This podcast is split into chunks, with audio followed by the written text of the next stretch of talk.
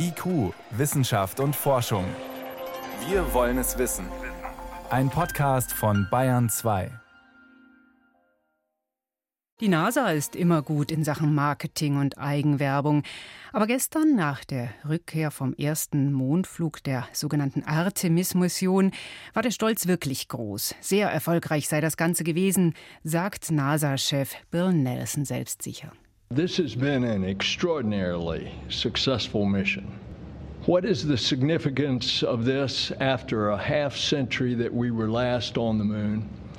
There, we did the impossible, making it possible. Now we are doing that again, but for a different purpose. Große Worte, das Unmögliche möglich machen. Mit den Mondmissionen der 60er, 70er Jahre hat der NASA-Chef das aktuelle Artemis-Projekt verglichen und gesagt, wir fliegen da wieder hin, ja, aber diesmal haben wir was anderes vor. Was das ist und was diese Mission dafür gebracht hat, das kann ich mit meinem Kollegen Stefan Geier besprechen. Stefan, was heißt das, Sie fliegen mit einer anderen Absicht zum Mond, beziehungsweise haben das in Zukunft vor? Was ist das für eine Absicht? Naja, bei den Apollo-Missionen, da ist ja darum gegangen, überhaupt mal als erster überhaupt am Mond zu landen mit Menschen. Damals im Wettlauf des Kalten Kriegs mit der Sowjetunion.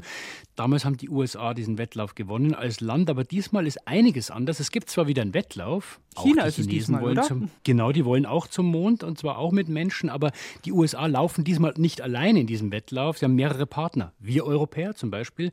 Wir haben ein wichtiges Teil beigesteuert für diese Mission jetzt, das Service-Modul. Und es gibt ein paar private Unternehmen, die sollen zum Beispiel die Landefähre für den Mond bauen, weil die Absicht ist eben nicht nur hinzufliegen, bisschen rumhopsen und wieder heim, sondern man will länger bleiben und ja, so eine Art permanenten Posten auf dem Mond haben.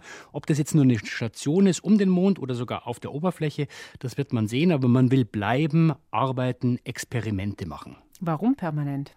Der Mond soll eine Art Labor werden und zwar äh, will man Experimente machen und Technologien ausprobieren, die man später braucht für Reisen weiter raus ins All. Der Mars ist da ein Ziel, das ist ein Fernziel, aber man kann ja auch vom Mond noch ein bisschen weiter rausfliegen und dafür muss man ausprobieren und dafür ist der Mond eine super Testumgebung. Okay, das ist das Fernziel auch dieser Artemis-Mission. Aber jetzt erstmal die Kapsel die Orion-Kapsel. Die war jetzt 26 Tage unterwegs. Was ist denn in diesen 26 Tagen passiert? Naja, nach dem letztendlich, muss man sagen, erfolgreichen Start, ist ja einige Male verschoben worden, ist die Kapsel um die Erde geflogen, hat Schwung geholt und ist dann Richtung Mond geschossen worden. Da muss man ja nochmal richtig Gas geben, damit man auf die richtige Bahn kommt. Dann hat sie den Mond umrundet und äh, ist dann raus ins All geflogen. Und das war auch tatsächlich der große Rekord dieser Mission, weil in der Raumfahrt, da zählen ja immer die Firsts, die mhm. sogenannten Firsts. Wer macht es als erster. Und jetzt war man weiter draußen als jemals zuvor mit einer Kapsel, wo auch Menschen drin sitzen könnten, 400.000 Kilometer weit weg von der Erde.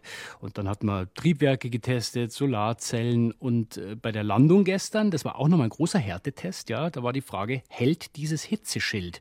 Weil da wird es ziemlich warm, wenn wir wieder zurückkommen mit dieser Geschwindigkeit, 2700 Grad. Soweit man es bislang sehen kann, hat es gut gehalten. Okay, die eine Frage ist, wie hält die äußere Verpackung von dieser Kapsel, die ist jetzt im Ozean gelandet, wird nach Florida gebracht, da genauer untersucht. Aber man will da bestimmt auch reinschauen und, ja, weiß ich nicht, wissen, wie geht's Helga und Soa zum Beispiel? Helga und Sohart weiß man noch nicht. Das sind zwei Puppen, die mitgeflogen sind. Die sind ja vollgestopft mit Sensoren. Und da war die Frage, wie sieht es denn eigentlich aus mit der Strahlenbelastung? Weil wenn Menschen sich so weit von der Erde entfernen, dann ist die Weltraumstrahlung eine große Gefahr, weil da das Magnetfeld der Erde nicht mehr schützt. Und ähm, das weiß man noch nicht, weil die Kapsel ist nach der Landung im Pazifik erstmal jetzt in den Bauch eines Schiffs gezogen worden. Morgen wird sie dann an Land gehen und auf dem Laster an die andere Küste gekarrt, wo sie auch gestartet ist ist. Und bis dahin wird man gar nicht so viel wissen, äh, was dann an Daten letztendlich rauskommt. Dann wird man auch sehen, hat die dritte Puppe, die wird ja oft übersehen, der Commander Munikin hat es mhm. ja auch geschafft. Wer ist das? Und der Munikin, das ist, äh, der sitzt sozusagen auf dem Chefsessel in dieser Kapsel und da ging es eigentlich nur darum zu schauen, hält er diese Erschütterungen aus? Was müssen die Astronauten später alles aushalten? Und dann gibt es noch Sean das Schaf, ist auch mitgeflogen, so eine kleine Stoffpuppe als Glücksbringer. Also in den nächsten Tagen, denke ich mal, werden wir da mehr und mehr erfahren, was dann wirklich wirklich an Daten rauskommt. Und ist das alles, was man da jetzt herausfinden äh, wollte an wissenschaftlichen Erkenntnissen, Strahlenbelastung eben der Mitfliegenden? Oder gibt es noch mehr? War ja nicht ganz billig, dieser erste Teil des Artemis-Programms. Billig ist was anderes, würde ich sagen. Ja, also dieser Flug hat so viel gekostet wie die internationale Raumstation in einem Jahr. Oder wenn man sich mal vorstellt, man legt jede Minute 11.000 Euro am Tisch und das 26 Tage lang. Da kommt schon was zusammen. Aber die oberste Priorität war tatsächlich herauszufinden, funktioniert diese Kiste? Man darf nicht vergessen, beim nächsten Flug sollen da oben Menschen drin sitzen. Und dann will man sicher sein, das klappt auf jeden Fall. Also die Strahlenbelastung war eins auf jeden Fall. Man hat auch ein paar kleine Satelliten mitgenommen, weil man gedacht hat, gut, wenn man schon fliegt, dann kann man auch ein bisschen was da rausschmeißen. Aber die große Frage war wirklich, kriegen wir das hoch, so weit weg und wieder zurück? Das hat natürlich auch schöne Bilder gegeben, aber die waren dann wirklich die Sahne auf der Torte. Und funktioniert alles wirklich so reibungslos, wie es jetzt immer klang in den Kommentaren? So sieht's aus. Also der Start war ja nicht ganz ohne, ist ja mehrere Monate lang immer wieder verschoben worden. Aber als es dann in der Luft war und im All, ist tatsächlich offenbar erstaunlich reibungslos gegangen. Obwohl man sagen muss, ein Detail bei der Landung, da wird ja die Kapsel abgebremst mit Fallschirmen auf ungefähr 20 Stundenkilometer. Dann fliegt's ins Meer und diese Fallschirme, die sollten eigentlich auch wieder rausgefischt werden, sind aber untergegangen. Konnte man nicht retten. Ist eine Kleinigkeit. Äh, ob sonst noch was schiefgegangen ist? Naja, das weiß man erst, wenn man die Dose dann öffnet. Wieso muss man das denn alles so genau durchspielen und testen, wenn man es doch schon mal geschafft hat vor 50 Jahren zum Mond? Das Problem ist, dass es eben vor 50 Jahren war, sehr lang her. Es gibt die Menschen nicht mehr, die das gemacht haben. Es gibt die Technik nicht mehr. Es gibt die Maschinen nicht mehr. Und deswegen musste sozusagen alles neu entwickelt werden. Die Rakete, auch die Kapsel dann und auch dieses Hitzeschild ist mit einer neuen Technik gemacht worden. Die ist natürlich billiger als damals. Man will natürlich schauen, dass man so günstig wie möglich ist. Naja, und wenn was neu ist, muss ich es natürlich auch immer neu testen. Die Kapsel, die war jetzt unbewandt, beziehungsweise es waren eben nur drei Dummies drin. Heißt das, in Zukunft sind Astronautinnen zum ja, Steuern, Fliegen gar nicht nötig? Ist da alles automatisch? Also wenn man jetzt nur diesen Flug anschaut, ja, aber eben, man darf nicht vergessen, es soll ja nicht dabei bleiben. Man will ja landen auf dem Mond und auch wenn es diese Technik noch nicht gibt, dann werden die Astronauten, Astronautinnen viel zu tun haben, weil man muss ja so eine Mondfähre beladen, abdocken, man muss mit ihr kommunizieren, dann später die auch wieder aufnehmen. Da werden sicher Probleme auftreten. Und der beste Problemlöser ist und bleibt immer noch der Mensch.